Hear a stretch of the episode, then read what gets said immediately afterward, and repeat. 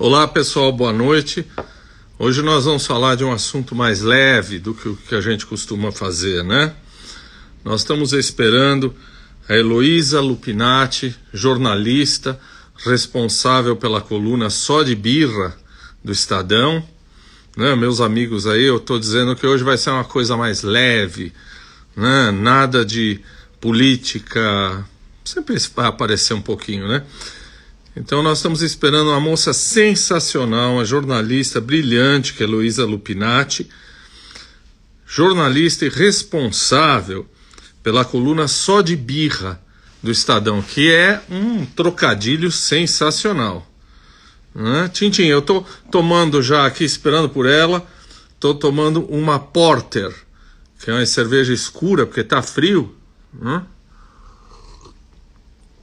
Eu, a Luísa entrou. Vamos ver.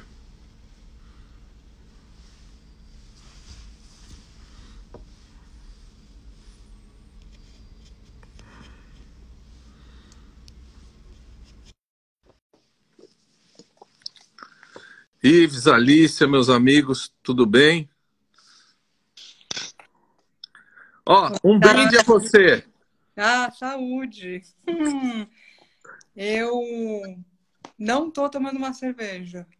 Olha, eu tô tomando uma Porter, que depois Excelente você vai. Excelente escolha. Não é? Para esse frio? Muito boa. Então, eu estou dizendo para as pessoas que a gente, em geral, faz uma coisa política, assim, uma coisa pesada, hoje vai ser uma coisa gostosa da gente conversar e brindar. Né? Gostoso. É um assunto gostoso mesmo. Então, eu estava uh, eh, apresentando você, Lu, Estava dizendo que a Luísa Lupinati é jornalista e é responsável pela coluna Só de Birra do Estadão. Né? E eu não sei se com cerveja existe também o enólogo. Existe? Você é cervejóloga, pode dizer isso hum. também? Olha, com certeza existem cervejólogos, mas eu não sei se eu me diria uma cervejóloga. Acho que eu sou uma Grande fã do assunto, uma cervejófila. Isso. É, é. Olha, é. muito obrigado por você ter topado, hein? Muito obrigado por você ter oferecido essa chance da gente conversar. Você é jornalista e vai ser entrevistada por um amador. Ah, mas é uma honra ser entrevistada por você. Eu te contei que eu tenho grande admiração por você e é e, e uma delícia estar aqui. Ah, muito obrigado, muito obrigado e Uh, vamos, vamos começar fazendo o seguinte: é incomum uma mulher falar de cerveja. Você é absolutamente fora da casinha para falar de cerveja. Não é? Como é que começou essa sua carreira? E, e, como é que é? Você resolveu que ia trabalhar com cerveja? Você abriu esse espaço para você? Conta um pouco da sua carreira. Conto, conto sim. É, eu sou jornalista e eu trabalhava, eu trabalhei por muito tempo no caderno de turismo na Folha. E lá, eu era muito muito jovem quando eu comecei a trabalhar lá, eu tinha só 19 anos. E eu tive a chance de ter um editor que me deixou escolher assuntos. Ele dizia: Ó, você vai ter que viajar para fazer matéria, para fazer reportagem. Quais são os seus assuntos de interesse? E eu sempre tive muita curiosidade com gastronomia, com vinho, com tudo, todas as coisas ligadas ao prazer é, à mesa. Então lá eu tive a chance de visitar muitas vinícolas. Eu fui fazer curso de sommelier de vinho. Eu achava que a coisa ia ser um pouco para esse lado, assim, tinha grande curiosidade com o mundo do vinho. E é, com o tempo surgiu o caderno Paladar no Estadão, e eu fiquei, obviamente, ai, desculpa. Fiquei, obviamente, morrendo de vontade de trabalhar lá. Passado, passados anos, deu certo, eu fui trabalhar no Paladar. Deixa eu só desligar aqui, porque eu pus um timer para não esquecer do começo da nossa conversa. Tá, e agora ele está tocando. Deixa eu só desligar. Pronto. E aí, bom, eu estava lá trabalhando no Estadão, tentando achar um jeito de ir para o Paladar, que era o que eu queria fazer e querendo ficar mais perto do Luiz Horta, porque eu tenho e tinha, obviamente, grande admiração e muita vontade de aprender com. Uhum. E aí surgiu, mas olha que coisa mais parece uma bobagem, mas eu trabalhava no caderno de tecnologia digital, cultura digital, chamava Link. Era muito legal. E um dia eu estava passando no corredor assim com o editor do Link e a Patrícia Ferraz, editora do Paladar, virou para ele, como você falou, né? Essa coisa do, da cerveja estar tá associada ao universo mais masculino, assim. Ela virou para ele e falou: Matias, você gosta de cerveja? Tem uma viagem aqui para República Tcheca. Uhum. E aí o Matias falou assim: Olha, eu não gosto, mas a Elo, eu estava atrás, assim, ele falou: A Elo gosta muito. E aí fui para a República Tcheca. é, fazer uma matéria de cerveja, que é uma coisa que, obviamente, eu gostava muito, tomava, já tinha essa curiosidade, mas nunca tinha me dedicado tanto quanto, por exemplo, já tinha me dedicado a vinho e gastronomia no geral, assim, de tentar entender melhor. Tive muita sorte de chegar lá e conhecer um cara muito entendido, estava no mesmo grupo, assim, e que teve a paciência de me explicar as coisas e me levar nos lugares, além, óbvio, dos lugares que já tinha uma programação feita mesmo para mostrar a cerveja da República Tcheca. Enfim, quando eu voltei, fiz matéria empolgadíssima, super interessante, ainda mais o berço da Pilsen, essa cerveja Pilsen tão... Urkel, né? Exato. É... Hum.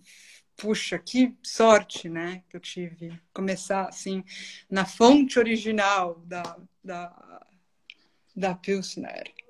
E aí eu voltei muito encantada e muito é, determinada a conhecer mais e a tentar me enfiar um pouco nesse assunto. E as coisas foram caminhando naturalmente. Pouco tempo depois, eu finalmente fui trabalhar no Caderno Paladar como editora assistente. Fiquei lá muitos anos é, cuidando um pouco de tudo. E depois, há sete anos, eu assumi a coluna.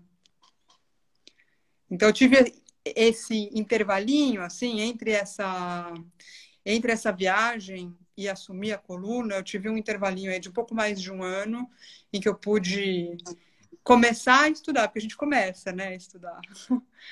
É um, um universo muito vasto. Estou estudando até hoje e acho que todo mundo que estuda e gosta de cerveja sabe que é um pouco inesgotável, assim, quanto mais, como uhum. todos os assuntos, na verdade, né? Não tem não tem um assunto que se esgote. Mas é foi mais ou menos assim, foi um pouco na sorte, mas dentro desse universo que sempre sempre me agradou muito, que é entender esse prazer que acontece na mesa, compartilhando, comendo bebendo coisas gostosas. Bom, foi um prazer te rever, porque acho que a gente se conheceu no paladar. Você era uma criança, né? Então, Vamos, vamos homenagear também o Luiz Horta, que é o nosso padrinho da live aqui, né? Que é. Ele veio aqui e deixou todo mundo emocionado, todo mundo apaixonado por ele. Então, ele é gente... é uma pessoa muito fora de série, né? Muito doce, né? É. E, então, vamos lá. Vamos começar no Beabá. O que, que é cerveja? Cerveja é a bebida fermentada a partir de grãos, principalmente a cevada, é... fermentada, portanto, então, é um fermentado de grãos, principalmente a cevada, e aqui é adicionado, historicamente um pouco depois, mas hoje hum, pouquíssimas cervejas não têm, lúpulo, que é a, a flor é, que dá amargor e aroma para a cerveja. É, e é um universo, porque diferente do diferente do de outras bebidas que têm regras muito rígidas, a cerveja é muito flexível. Ela é majoritariamente de cevada, mas ela pode ter aveia, ela pode ter centeio, ela pode ter Arroz, trigo. né? Arroz, milho, ela pode ter adição de frutas, ela pode ter adição do que você imaginar. Imagina, tem cerveja que leva ostra, tem. Hum, sabia. É, um, os aditivos cervejeiros, eles são. Ela tem é uma bebida que realmente tem muito potencial gastronômico, porque ela é uma. Ela é uma receita muito é, aberta. Claro que você tem as fórmulas muito tradicionais, você tem as escolas cervejeiras que seguem fórmulas bastante tradicionais, mas você também tem uma possibilidade infinita de exploração de sabores. Tá. A fórmula tradicional, então, é água, lúpulo e cevada. Exatamente. Tá. E qual que é a diferença entre chopp e cerveja? Olha, essa é uma pergunta que sempre me deixou muito intrigada. Existe uma diferença que tem a ver com o processo de engarrafamento, é, que tem a ver com pasteurização dessa bebida para ela poder ser acondicionada na, na, na garrafa e ter uma durabilidade maior, que é a pasteurização. Mas com essa mudança toda que vem acontecendo no mundo da cerveja, né, com esse com essa exploração que surgiu com a Revolução Cervejeira nos Estados Unidos no fim da década de 70 e aqui no Brasil um pouco depois, muitas cervejas passam a não pasteurizar, muitas cervejarias passam a não pasteurizar a cerveja, é, mesmo engarrafada. E aí, para mim, fica um pouco mais nebulosa essa diferença. E eu, a minha definição favorita, eu tenho uma definição, eu acho que sim, existe uma definição técnica obviamente, que é essa que tem a ver com o processo de pasteurização, mas que para mim ganhou uma camada bem nebulosa com essa mudança de muitas cervejarias não pasteurizarem sua cerveja.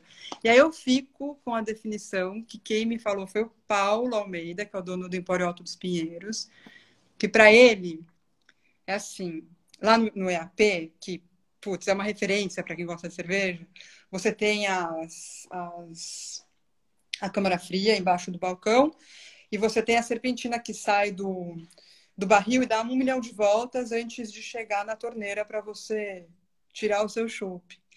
E o Paulo define que chopp é a cerveja depois de passar por todas essas piruetas da serpentina. Hum. Eu acho essa a melhor definição. A mais divertida, pelo menos. Mas essas piruetas todas, essa serpentina toda, dá algum gosto especial? A gente sempre ouviu falar, não tem problema hum. nenhum falar, lá do Pinguim de Ribeirão Preto, que vem de longe, vem. Uhum. Essa serpentina muda alguma coisa? Dá mais frescor, alguma coisa?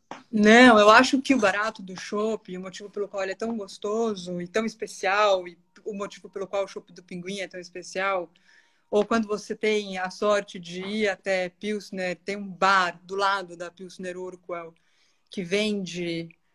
É a melhor chopp que eu já tomei, provavelmente. É, saiu da fábrica e engata ali para mim, o, o que está associado a esse sabor especial é o frescor.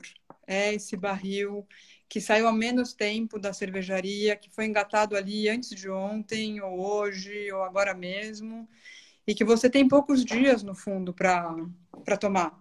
Ele é diferente daquela garrafa que vai ficar na prateleira, especialmente quando você pensa antes dessa revolução toda, a diferença entre a cerveja que você conseguia comprar na, na, no supermercado para o shopping era imensa, porque aquela cerveja estava ali, ó, naquele supermercado há muito tempo. Tá. A cadeia entre ela sair da fábrica e chegar até a sua casa era longuíssima. É, então, para mim, tem, tem, é muito mais o frescor e a proximidade. O chopp do pinguim era tão gostoso, ou é tão gostoso, porque está muito perto da fonte. Tá. Acho que essa é a grande diferença. O que, que é essa revolução cervejeira que você citou? A revolução cervejeira é uma coisa incrível. Eu acho uma história maravilhosa. É... E tem a ver com, com o estilo Pilsner. O... No fim, 1890, um segundo. Oh, cara, Pega leve no barulho, fazendo favor. Meu filho tá fazendo um lanche. É ao vivo, é ao vivo, deixa lá. É... Então, o que aconteceu? Olha que história interessante, que incrível. No fim do século 1890, a República Tcheca estava com um problema de uma certa falta de padrão estavam lá, aquelas pessoas, todo mundo fazia cerveja, né? Começa daí, que é maravilhoso. Não tinha essa coisa da cervejaria ser uma fábrica misteriosa. Não, você fazia cerveja em casa, fazia que eu gostava mais, e assim ia. Mas começou a surgir uma questão de padrão, as cervejas menos gostosas, muito regulares, Os caras trazem um mestre cervejeiro alemão, Joseph Grohl, para Pilsen, é, para ele fazer uma receita padrão.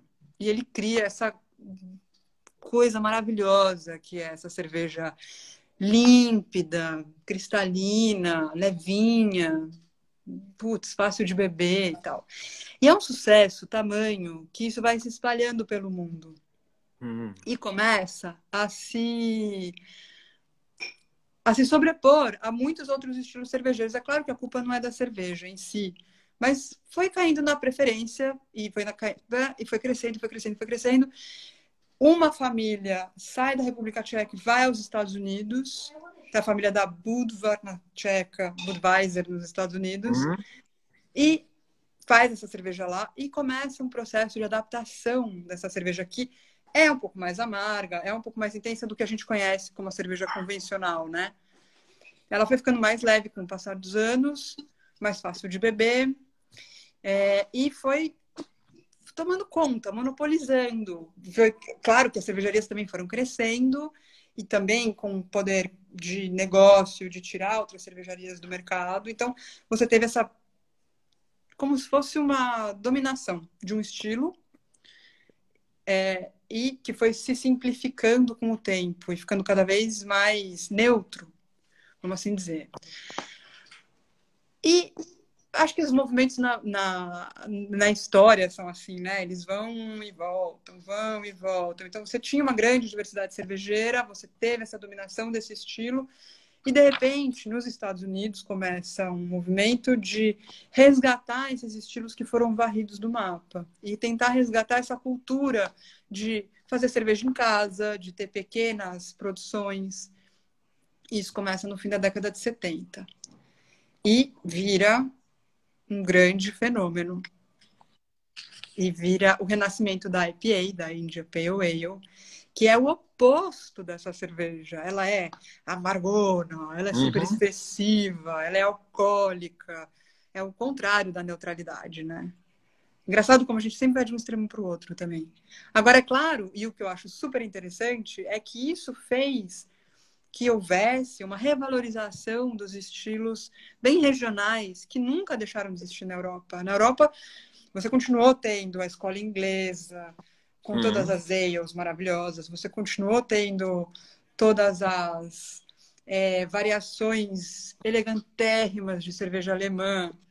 Você continuou tendo a loucura que é a cerveja na Bélgica, que tem as uhum. ácidas, tem as trapistas, aquela coisa putz, explosiva. Então, teve uma revalorização também desses estilos regionais que estavam um pouco ameaçados, é, comercialmente falando. Assim, a região, a minha cerveja favorita, assim, se eu tivesse que, putz, sou, oh, vou condenada, só pode tomar uma cerveja na vida, é Lambic, belga. Hum. Eu amo.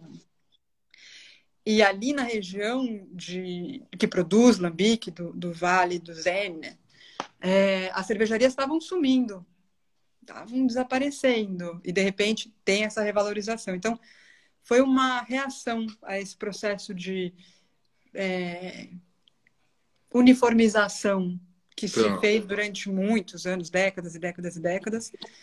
É, e aí você pá, tem essa explosão de estilos e famílias cervejeiras e escolas e aí, com o tempo, com o passar do tempo, com a influência principalmente dos Estados Unidos, esse movimento chega no Brasil. E aí encontra aqui o que? Muita criatividade e uma cultura que ama cerveja. A gente tem uma cultura cervejeira no Brasil super forte, né? Sim. Aí juntou as duas coisas, a gente tem hoje um, uma cena cervejeira super rica e que é uma delícia de acompanhar, de ter a chance de acompanhar, assim, de, de tão pertinho. Uh, a Cici que nos acompanha pergunta se a cerveja gourmet é a bebida do momento. Eu já vou te perguntar isso. O que eu queria saber, brasileiro adora chegar e pedir assim, eu quero uma cerveja estupidamente gelada, não é? É assim, não é, né? Cada tipo tem uma temperatura. Olha, eu acho sim que cada tipo tem uma temperatura. É, e acho que muitas vezes a cerveja muito, muito, muito, muito gelada te impede de perceber alguns aspectos daquela cerveja. É, por exemplo, você está tomando uma porter. Uhum. Conforme ela vai esquentando, você vai percebendo camadas dessa cerveja, né? Assim como o vinho também. Um vinho muito, muito gelado, ele é fechadinho. Conforme ele, ele esquenta, ele vai mostrando para você mais coisas. É, no entanto, eu acho que a gente tem aqui, em algumas. Para mim, tem uma, uma chave, que é a cerveja. Ela é uma bebida muito adaptável. E para mim, ela é muito. Uma, é, ela é muito das ocasiões. Cada ocasião pede uma cerveja e tem. Uhum. Essa é a grande mágica. Tem uma cerveja para cada ocasião. E vai ter um momento que você está morrendo de calor, que está uma conversa super gostosa e que você quer mesmo tomar uma cerveja muito gelada para molhar as palavras e nem prestar muita atenção no que você está bebendo. E eu acho que tá tudo certo, assim como muita gente é, tem resistência por, por exemplo, misturar alguma coisa na cerveja. Eu, na minha casa, uma tarde, fazendo churrasco, já pus gelo na minha cerveja. Ah, quero tomar aqui uma cerveja, não vou prestar tanta atenção nela. Ela vai ficar gostosa igual. Eu vou tomar rápido a ponto desse gelo não derreter. Tá. Eu acho que tem, ela tem uma elasticidade é, que é muito, muito legal. E, e, e tem um momento da cerveja estupidamente gelada que você vai perder um pouquinho de complexidade e tem um momento que você vai sentar ali, prestar toda a atenção do mundo naquele copo e ver a evolução dessa cerveja conforme ela for esquentando e, e, e, tomar cuidado com a temperatura do serviço que tem. As cervejas têm diferentes temperaturas de serviço e tem diferentes copos, uns mais adequados para esses estilos, outros para aqueles. Mas acho que tem, por ser uma cerveja que está tão ligada com esse nosso estilo de muita conversa, muitas horas à mesa, batendo papo, tererê, eu acho que também tem esse lugar mais informal da cerveja que tem que estar tá gelada mesmo e que está num copo ali de boteco e tá tudo bem. Tá. E, é, em, com vinho, tem a hora de degustar o vinho e tem a hora que você vai pegar um branco bem gelado e chama de vinho de piscina, que é para tomar gelado de qualquer jeito, não é isso? É, é bem isso. Ó, estão dizendo gelo na cerveja, é? É, eu sei tudo, que é, é? chocante. É? Eu sei que é chocante, mas às vezes funciona, não é toda hora. E é só quando ela não tá gelada. Mas vai na minha. Se a cerveja estiver meio assim, quente, ó, pá. O Alexandre Troia, que é meu sócio naquele livrinho de brincadeira que eu mandei para você, ele está uhum. perguntando assim: tem algum desses tipos de cerveja que caiu no gosto da mulher brasileira? Qual é o gosto? O que, que a mulher gosta de beber? Não vai dizer Olha, que é caracu. Não, eu tenho certeza que é tudo. É, você falou esse negócio de da, existe uma imagem né, de que cerveja é uma bebida mais masculina. Mas se você olha para o mercado cervejeiro hoje, é impressionante como ele é muito ocupado por mulheres e em posições muito centrais. Então, por exemplo, uma coisa que me chama muita atenção é que você tem as, as grandes. Você tem em São Paulo, no Brasil, algumas, alguns grandes centros de formação de profissionais da cerveja e de apreciadores da cerveja. São escolas. Escolas como o Instituto Brasileiro da Cerveja, como a Dumens, que aqui tem uma parceria com o Senac, nem sei como é que tá essa história, se ainda é com o Senac, mas tem uma presença super forte. Você tem a Science of a Beer, que também é uma escola de formação cervejeira, em todas elas. Quem lidera é uma mulher. É a Silene Saurina Dömens, é a Katia Zanata, no Instituto Brasileiro da Cerveja, é a Amanda Reitenbach, no Science of a Beer. A... Tem também uma mulher maravilhosa, Tatiana Spoges, que anos atrás, acho que seis, se eu não me engano, foi a primeira brasileira a ficar entre as melhores sommeliers, melhores sommeliers do mundo de cerveja. Ficou em terceiro lugar na competição mundial. É, você tem. Ah, uma cervejaria em, no estado de São Paulo, uma das principais cervejarias que a gente tem hoje em termos de escala de produção e de representatividade assim no mercado, que chama Dádiva, cuja dona é a Luísa Tolosa. Então, existe, eu acho, que por conta do, do, do, tanto de anos que a gente viveu numa cultura cervejeira muito é, brameira ali, né? Propaganda de cerveja era um monte de homem com uma mulher gostosa servindo ali uma cerveja que outra ali. Isso mudou radicalmente com a revolução cervejeira. A revolução cervejeira ela traz a mulher para o centro do, do universo cervejeiro.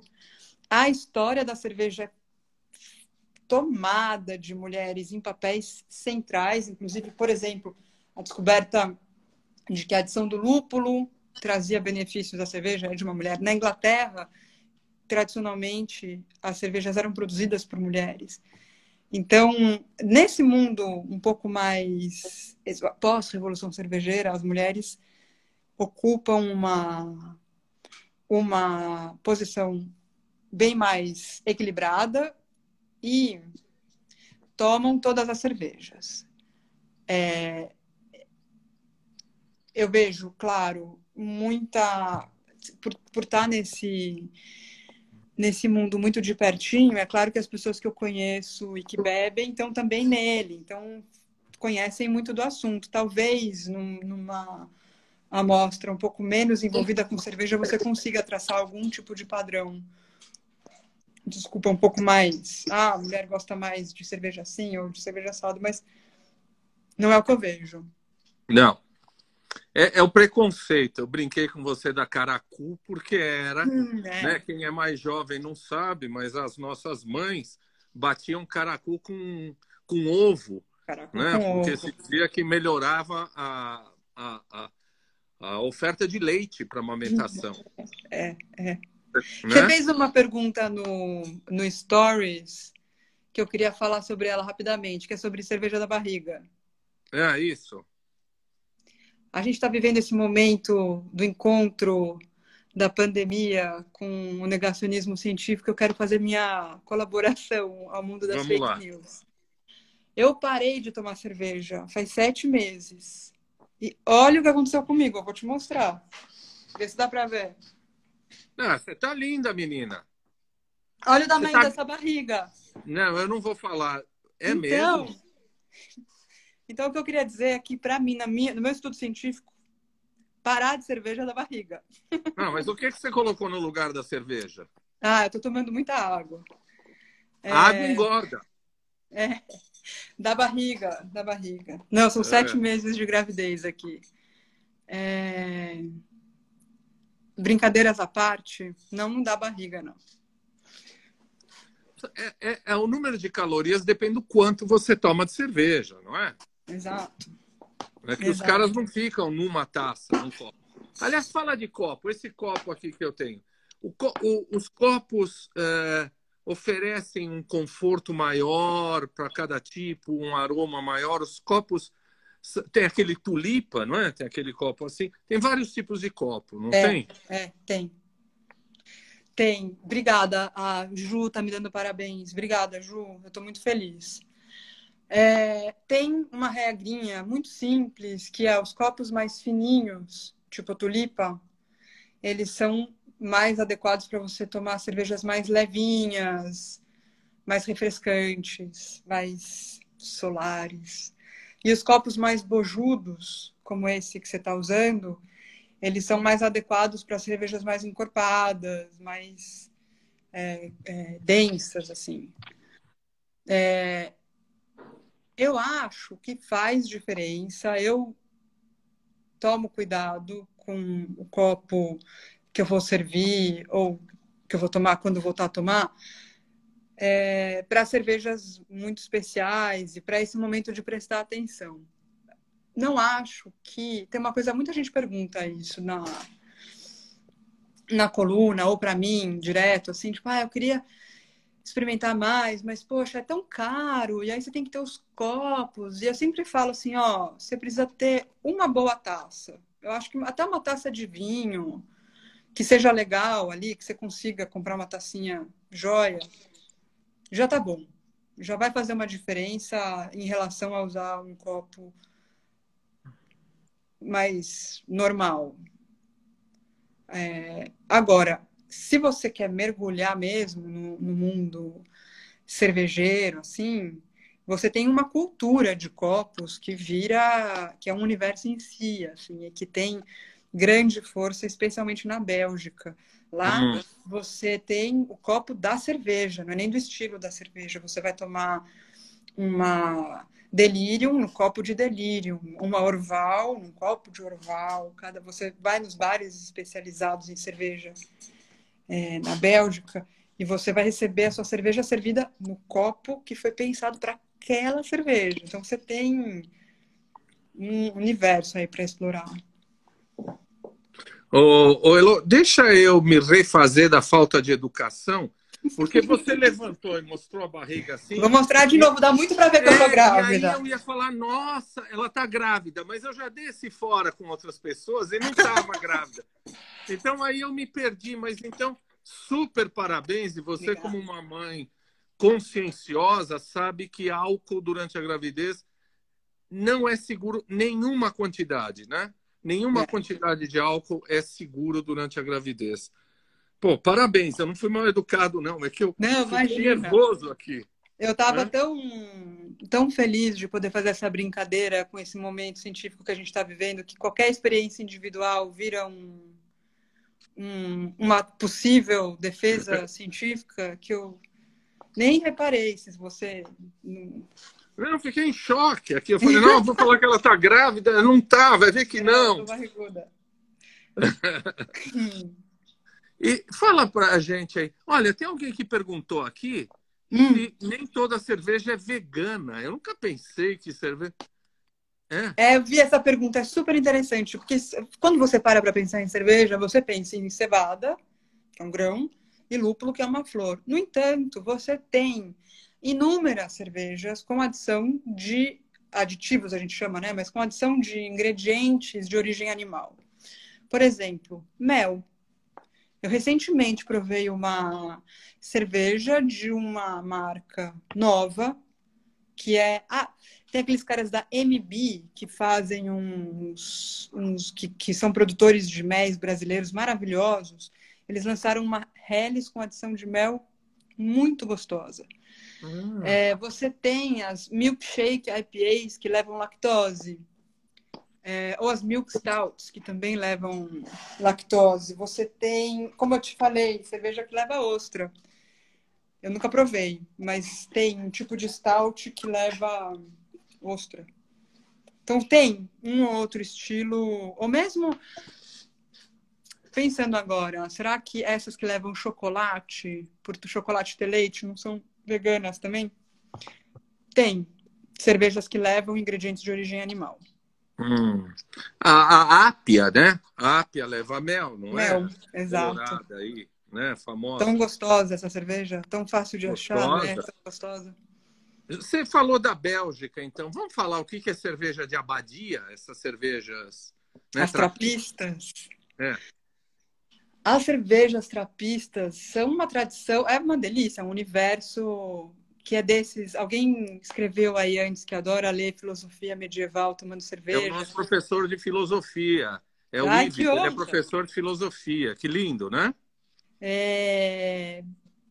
Eu acho que a cerveja, bom, assim como vinho, assim como tudo na gastronomia, você consegue casar um, um, um fio de história com uma coisa que você prova é, tão, né, assim, palpável.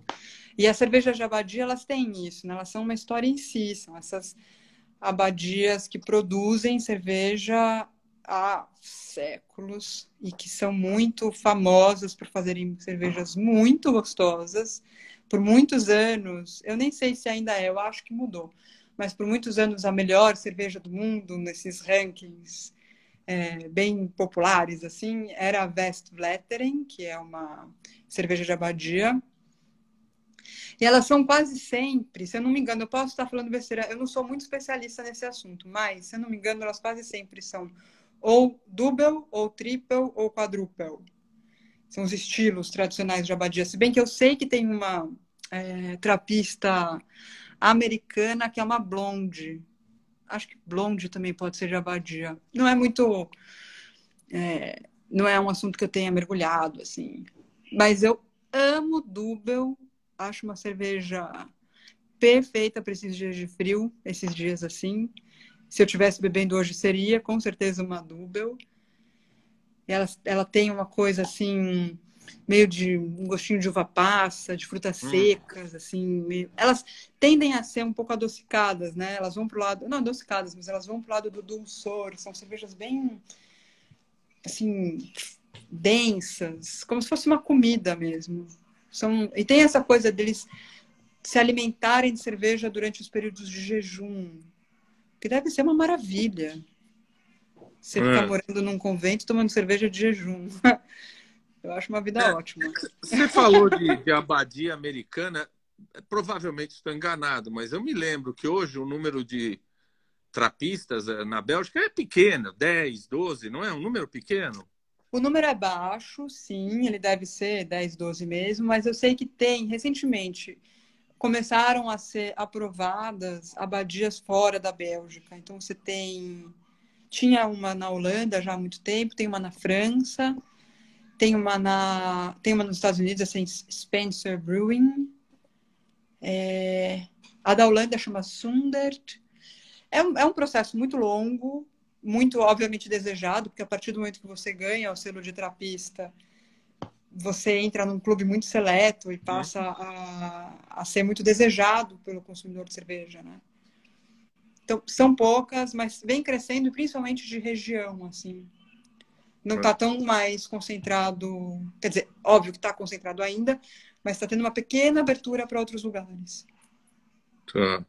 Ah, o, o, essa divisão, só para as pessoas que não conhecem, ainda funciona? Baixa fermentação, alta fermentação, uma é ale, o outro é lager. Essa divisão ainda funciona assim?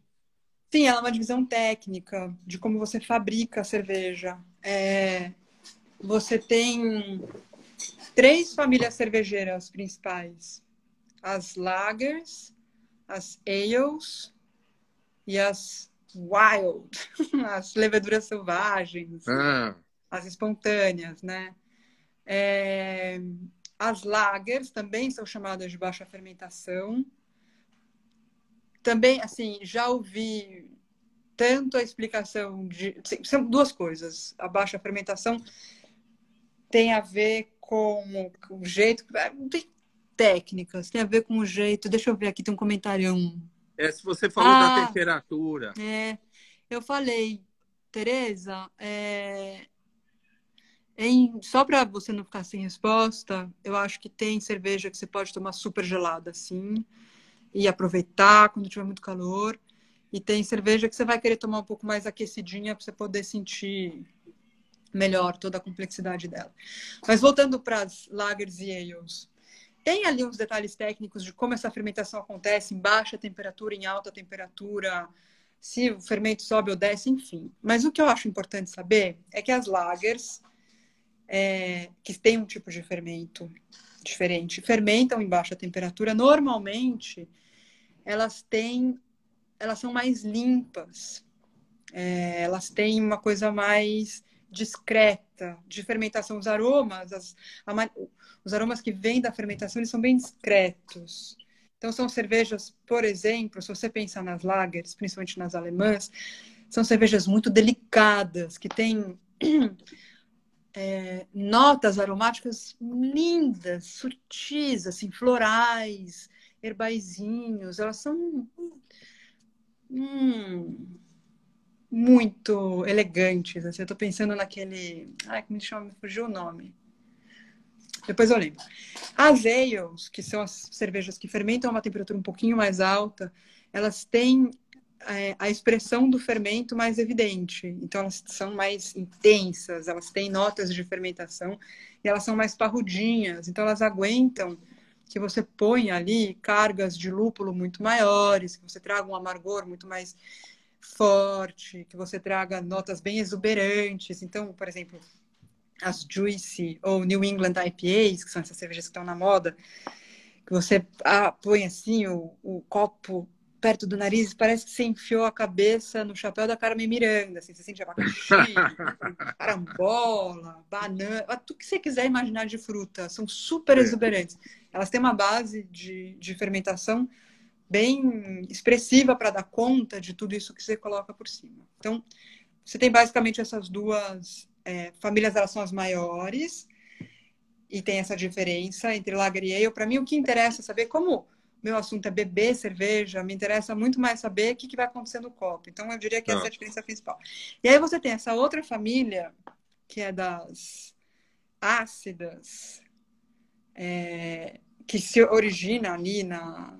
Elas eram principalmente as belgas de fermentação espontânea, e hoje os Estados Unidos pegou essa coisa da cerveja ácida e levou para um outro lugar, e hoje a gente tem uma fartura deliciosa de sours para experimentar. Já estavam perguntando para é... você de sour aí, né? Que você escreveu sexta-feira agora no. Sim, sim. É? Exato. Eu acho a sour. Acidez, eu sou fascinada por acidez, que não é o meu. Não é o meu gosto de. Não é meu primeiro gosto, assim. Eu sempre tendo ao amargor e ao salgado. A acidez, para mim, ela é um mistério, algo a ser explorado. E, e na cerveja é muito feliz. É, são cervejas muito refrescantes e que, com a adição, como elas são, elas têm origem principalmente nessa coisa, nessa parte da escola belga. E a escola belga é uma escola que eu gosto de pensar assim que é como se fosse uma escola de circo. Tava lá os alemães fazendo, seguindo a lei de pureza. É. Os belgas estavam pondo tudo na cerveja. É, põe fruta, põe o que você quiser, experimenta, vendo o que dá. E as sours trazem um pouco desse espírito brincalhão com elas, assim. É... elas são cervejas frutas muito... vermelhas, não é? Muito mais é, as tradicionais, frutas vermelhas, né? Sim, as tradicionais são feitas com a crique, que é a lambique com adição é cerejas, cerejas azedas. Hum. Maravilhoso. E tem a, a, a Beer, que é com cravo e com raspas de laranja, não é? Isso, com casca de laranja e casca de laranja. semente de coentro. É. De coentro, de coentro. Hum. Tem a Vitbier, ah, que também é uma delícia. No calor, nossa, dá muito certo.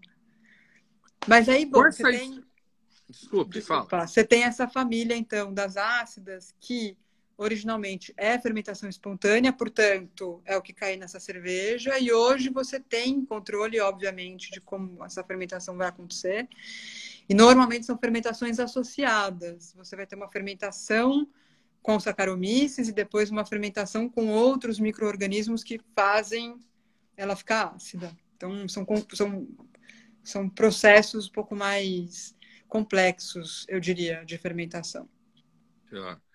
É, eu, eu queria, a gente ainda tem um tempo, eu queria tomar dois temas. Um é assim: houve uma verdadeira explosão de cervejas em qualquer supermercado agora, né? A gente acha cervejas especiais em qualquer supermercado. Como é que a gente vai ter um critério para escolher entre as cervejas nacionais? Tem tanta cerveja nacional agora. Qual é um Quais são algumas das cervejas nacionais que a gente deve experimentar, que, que são legais, que a gente pode escolher? Legal essa pergunta, porque eu pensei muito sobre assim, o propósito da coluna é ajudar as pessoas nesse momento. Assim, você vai comprar uma cerveja, como é que você toma essa decisão? E eu acho que tem algumas marcas que são muito confiáveis. No entanto, essas você provavelmente vai ter uma experiência melhor comprando direto da cervejaria. Hum. É, como tudo na gastronomia, se você consegue dar a volta nesse universo do supermercado, você vai chegar em produtos mais interessantes e mais confiáveis. É, eu diria vou falar uns nomes de cervejarias que eu recomendo, assim, que tudo que eu tomei era bom e que eu acho que sempre dá certo. Em São Paulo, espero que todo mundo, ou que a maior parte das pessoas seja de São Paulo. Dogma, Trilha, Croma. Aí são tantas, agora eu já estou me sentindo fazendo injustiça com todas as outras. É, vamos falar é. só algumas, senão as pessoas vão ficar bravas com você. A Martina. É, é. Oi? Martina. Martina é uma marca da Blondine que tem para vender no supermercado, que é ótima, super fácil de é. beber, super gostosa, super confiável. As cervejas do, no supermercado, eu faria. O que, que eu faço no supermercado? Primeiro que eu faço, eu evito as cervejas muito alcoólicas.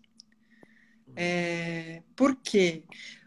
Para você estruturar o álcool, você tem lá 7%, 8% de teor alcoólico você provavelmente vai vir com bastante lúpulo. E aí a chance de, nesse equilíbrio desse exagero, assim, esse álcool bem forte, com esse lúpulo bem forte, você acabar com uma cerveja um pouco cansativa, é grande. Então, eu no supermercado, se eu não conheço o que está ali à venda, eu evito as cervejas muito alcoólicas, eu prefiro ficar com aquelas abaixo de 6%, diria ali 5%, mais ou menos. A minha experiência pessoal com cerveja de supermercado tende a ser melhor com as mais leves, mais fáceis de beber, do que com as mais complexas, muito embora tenha exceção a essa regra. Você vai encontrar em supermercados boas cervejas importadas, quase sempre, é, bem alcoólicas. Por exemplo, eu já vi para vender aquela Paulaner Salvator, que é Sim. maravilhosa, é super alcoólica e é, putz, nossa, Bel, que delícia. Para um dia de hoje, também estaria tomando uma Salvatore. É... Agora, as marcas bem comerciais, assim, se for pensar, por exemplo, a Colorado, a Vals, que ambas foram compradas pela Ambev e que são fartamente. Patagônia, que é aquela cerveja argentina da Ambev. Argentina, né? Elas todas é. são uma delícia. E, claro, não vão ampliar a sua percepção. As da Val até podem trazer uma experiência gastronômica incrível. Mas elas são cervejas muito gostosas que resolvem muitas ocasiões. Por exemplo, a Patagônia tem uma cerveja bem grande, assim, uma Amber Lager. Sim, é, é maravilhosa. A cor dela, caramelo, Puts. é maravilhosa, né? Para mim, a minha cerveja, assim, é a minha cerveja favorita para churrasco em dia que não está calor. Sensacional. Tá aquele churrasco que você faz assim no começo do outono, que é uma delícia. Patagônia Amberlager. Ela é, é perfeita. É, é. A Demoiselle da Colorado, que é aquela. Eu não me lembro mais qual é a base né? dela, mas. Não, café. Uma que leva adição de café. A Demoiselle é café, ela tem outra que é chocolate, mas a Demoiselle é, é café, é. Nossa, como eu gosto dessa cerveja também. Ela é sempre gostosa, sempre confiável. Hum, Rogarden, que você compra no supermercado também. Hum. Uma delícia. Essa é Witbier, né? Essa é Witbier. Hum. Vedete, Tem algumas perguntas para você. Tem algumas Vamos perguntas para você rap, rapidão aqui. O Edivar, que é nosso amigo, diz assim: você já respondeu isso, mas para a gente vai. As cervejas belgas e americanas são as mais valorizadas, por quê? E a Norma pergunta: tem alguma brasileira que se compare com as belgas? Acho que meio rápido para a gente falar de harmonização. Vamos, rapidão. As belgas e as americanas são as que estão mais na moda, sim. É, especialmente por serem essas mais brincalhonas e experimentais. Dentro dessa onda da Revolução Cervejeira, a experimentação ganhou muita, muita valorização. E, e tem uma história, um outro dia a gente conversa sobre, que é um, o Michael Jackson, que era o grande escritor de cerveja, não o cantor, escritor Sim. de cerveja, ele tinha um fascínio pelas cervejas belgas e isso se espalhou pelo mundo cervejeiro.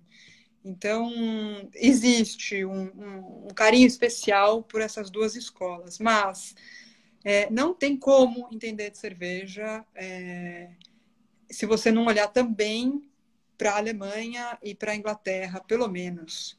E para Alemanha uhum. barra República Tcheca e Inglaterra, porque essas coisas juntas elas fazem um sentido muito grande. A Inglaterra e a Alemanha são é, baseadas no equilíbrio e fazem cervejas muito equilibradas e muito elegantes. E a Bélgica e os Estados Unidos são mais exagerados e brincalhões. Então essa junção do equilíbrio dessas duas escolas com essa brincadeira toda dessas é que faz esse universo ser tão tão rico belga no Brasil tem É, duas cervejarias, se você gosta dessa coisa belga, estou falando das ácidas e da experimentação. É. Você vai amar Zalás e Coisa Linda. Coisa Linda, Florianópolis, Zalás, interior, nunca lembro se é Minas ou São Paulo. A Zalás fica numa fazenda, faz cervejas, putz, inacreditavelmente belgas. E a Coisa Linda fica na praia. Bom, duas ótimas referências para quem gosta de escola belga. Se for uma coisa mais para o universo trapista, eu ainda acho que a Vals é a melhor. É, é o que a gente tem de melhor. A Dubel da Vals eu acho deliciosa, inclusive já foi muito premiada. É, tem uma, é uma cerveja consistente. Dela, é? hum? A Vals tem uma curva passa. Tem, leva adição de uva passa. Ah, tem que lembrar também a Guinness, né? Que é um símbolo nacional da Irlanda, não é? É, é. É. Hum. Que é uma delícia e que quem não... To... Assim, para mim é formador. É, tomar é. Guinness é um dos primeiros passos que todo mundo da nossa geração, e aí todo mundo que é um pouco mais velho é da mesma geração cervejeira, porque é o que, né, é o que tinha aqui, todo mundo passou pela Guinness, assim como todo mundo passou pelas Vit, pelas Weizen, servidas uhum. naqueles copos imensos, assim, né? Acho uma delícia. Agora a gente é, tem. Fala. Desculpa. Fala. Fala à vontade. A gente tem boas stouts levíssimas como a Guinness, porque acho que a Guinness tem essa graça de ser uma stout, com aquele torrado, assim, mas de ser uma cerveja muito leve, né? Ela não é uma cerveja. É mais densa e pesada. Ela é uma cerveja que você consegue tomar um montão, bem levinha. A Guinness? Uhum. Eu ela sempre achei que tomando a Guinness eu não precisava comer depois, porque ela dá uma... você fica assim um, um chumbo, você afunda é depois de tomar a Guinness. né? Engraçado. Bom, a gente tem boas stouts muito leves no Brasil. É, a minha favorita, ou uma das minhas favoritas, para não ser injusta, é uma Dry Stout da cervejaria Tarantino, que tem incríveis 3% de álcool. É baixíssima a quantidade de álcool. O teor alcoólico dela é baixíssimo. E é uma cerveja muito feliz, assim, muito gostosa. Para quem gosta de Guinness, dá alguns é lugares. Dá alguns lugares, então, porque cada coluna sua tem 10 cervejas diferentes de lugares diferentes. Agora é um mundo cervejas brasileiras. Supermercado a gente acha meia dúzia. Cita alguns lugares que a gente pode achar essa grande quantidade, ou pelo menos algumas dessas que você está citando. Bom, para mim, tem, uma, sim, tem a Meca, que é o Empório Alto dos Pinheiros. Porque lá você ah, tem tá. uma.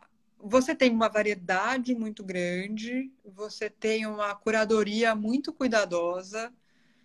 É, e você pode, assim, é incrível o que tem lá. Eu já levei muitas pessoas do mundo cervejeiro de outros países visitar o EAP. As pessoas não acreditam no acesso que a gente tem a cervejas de todo mundo. Enfim, é incrível. E atualmente, com essa situação de pandemia, eles têm um sistema de delivery super eficiente. O site uhum. tem lá a lista de cervejas, você escolhe, manda um WhatsApp, eles separam, te passam o valor, você paga, entregam, né? E você paga em casa, enfim, é muito mais fácil. Pelo menos para mim, eu não dirijo. É, é muito mais fácil comprar cerveja hoje, que eu não posso beber, hum. do, que, do que era antes, que esses lugares não tinham delivery. Então, o Empório Altos Pinheiros acho que é uma referência super importante, assim. Tá. Agora, várias vezes as pessoas me pedem endereço. Acho que tem uma coisa assim: o melhor lugar para você comprar cerveja é um lugar que você possa ir, que seja perto da sua casa. Então, o tá. negócio. Existem hoje um, centenas de, de lojas cervejeiras com maior ou menor variedade, mas espalhados pelos bairros. E o mais gostoso é você conhecer alguém ali, você se apresentar, dizer mais ou menos do que você gosta, porque assim, faz sete anos que meu trabalho é tomar cerveja para escrever a coluna. E toda vez que eu entro num EAP da vida, por exemplo, eu não conheço metade do que está lá. Porque é muita coisa, é muita novidade. E, e é difícil você conseguir é, seguir esse, esse mundo de pertinho mesmo, assim, saber tudo. Então é bom ter alguém que conheça seu gosto e que te fale, ó, isso aqui você vai gostar. Pode levar essa. É, tá. é, é nessa relação que vão surgir as melhores compras. Tem eu duas acho. bebidas alcoólicas que eu acho que fazem parzinho tão legal com cerveja. Você tomar saquê com cerveja, quando está tomando comida japonesa, Steinegger, lá naqueles Biergarten. São duas bebidas alcoólicas que combinam um pouco com cerveja, não combina? Super, eu quero adicionar uma que eu adoro, adorava e vou adorar no futuro. É. É, cachaça.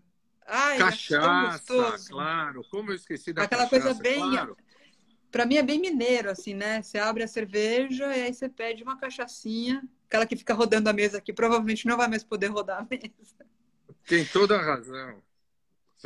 Agora vamos pensar o seguinte: a gente vai servir um jantar, todo mundo aí vai servir um jantar.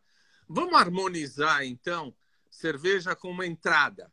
Vai vir uns frios, uns queijos, sei lá, de entrada. O que, que a gente vai tomar hum. de cerveja? Poxa Canapé, vida. Não, alguma coisa de entrada. Mortadela, que eu amo. Hum, nossa, eu amo mortadela também. Ah, alguém perguntou, eu não sei se faz sentido tecnicamente de harmonização, mas alguém perguntou há pouco tempo da Kolsch, aquela cerveja típica de Colônia, na Alemanha. Ah. Olha, para começar um jantar, eu acho ela uma excelente escolha porque ela é tão brilhante, assim, para mim é como se você ligasse um solzinho, assim, tum, e, e, e, todo mundo começa a conversar. Tenho certeza que se você colocasse uns, umas castanhas e umas coisinhas e uma coxa é. bem gostosa, vai todo mundo começar a conversar. Tá bom. E depois alguém vai servir aí uma carne. O que, que é ah, Uma carne eu é um clichê, mas acho que carne combina super com IPA. Eu prefiro as IPAs para comida. Eu prefiro eu o meu steak eu vou harmonizar com uma IPA West Coast, que são aquelas bem mais secas e resinosas, assim, aquele lúpulo mais pro herbal e pro amargo, e menos pro herbal e pro resinoso, desculpa, e menos pro amar, pro frutado. Eu quero ah. essa essa combinação para mim. Mas você pode escolher a sua IPA mais frutada, se você quiser. Tá. Uh, com queijo, todo mundo faz queijo e vinho com vinho tinto. Tem que fazer com vinho branco. Queijo tem que ser com vinho branco. Cerveja, o que, que você faz? Uma tábua de queijos. O que, que você vai beber? Super legal você falar do vinho tinto e do vinho branco, porque para mim tem super a ver com a cerveja. Assim, é... quando eu penso numa tábua de queijos, eu penso numa cerveja mais levinha, que normalmente vai ser uma cerveja mais clara. É... e com o teor alcoólico um pouco mais baixo, eu iria para esse mundo um pouco mais. Ah, eu iria para uma ácida com queijo. Acho que funciona melhor.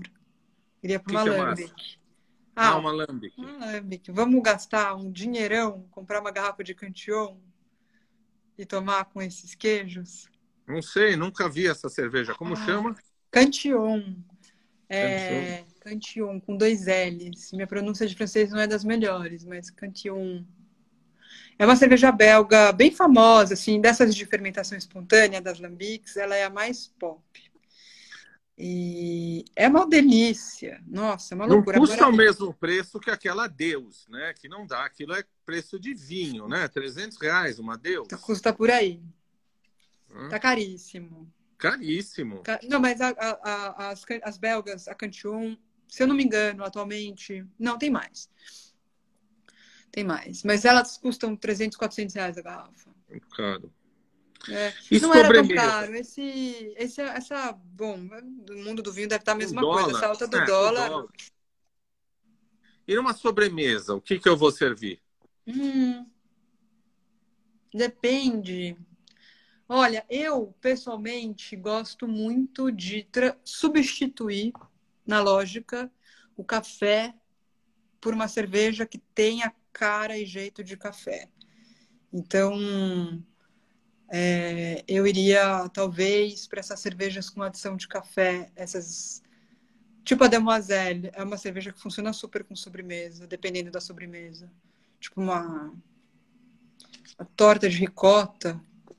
Hum, com uma Demoiselle deve dar certo. Agora, Bom, não, pra uma para. grave dessas coisas é É, sacanagem. Eu, a, a gente tem cervejas doces, que tipo, tipo um vinho do Porto. A gente tem famílias de Ah, é? cerveja tipo vinho do Porto. Barley Wine, que é uma cerveja que leva tanto malte, tanto malte, tanto malte, que ela fica licorosa, tanto que chama Barley Wine. Ela tem uma mudança de textura, assim.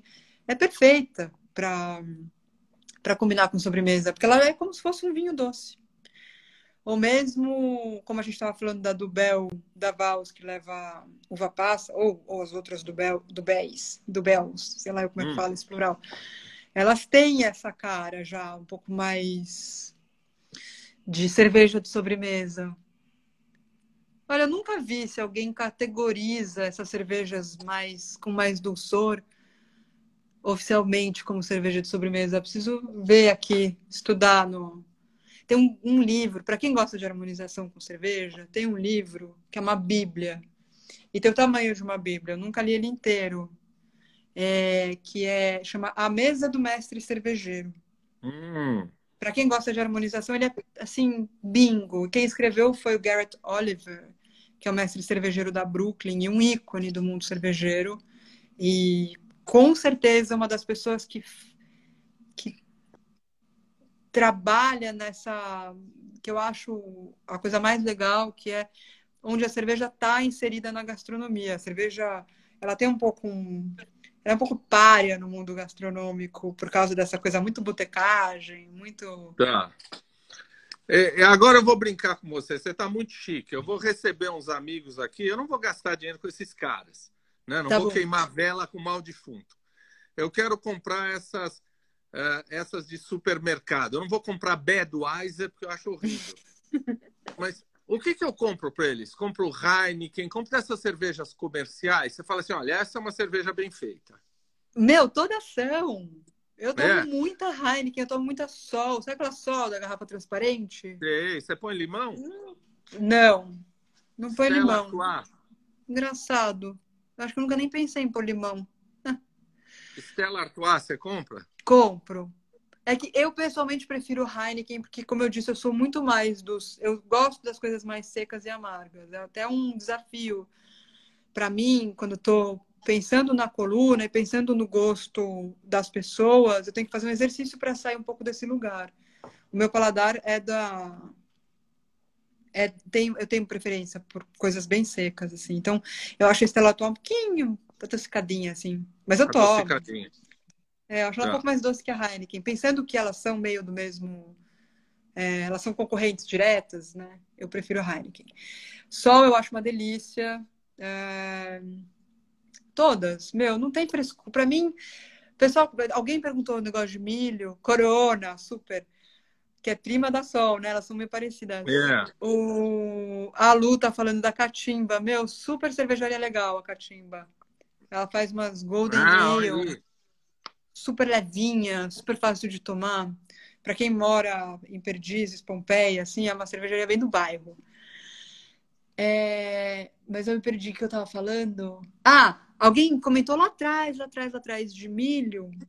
É, Ficou essa coisa, né, de falar mal do milho, da cerveja de milho, que que é ruim. Eu acho uma grande injustiça isso, porque um que o meu, você pode fazer uma cerveja altamente gastronômica com milho, tá tudo certo.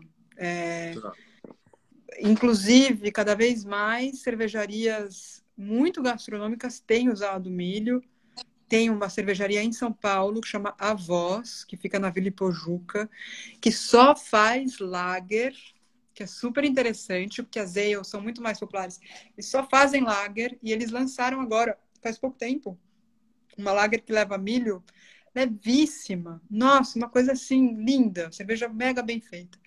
E mesmo as cervejas comerciais, é, que levam milho, arroz, elas são tão eficientes e bem-sucedidas no que elas propõem que eu, sei lá, eu acho uma grande injustiça. Eu não sou a pessoa que acha que para gostar de cerveja artesanal tem que parar de tomar é, cerveja. cerveja. convencional.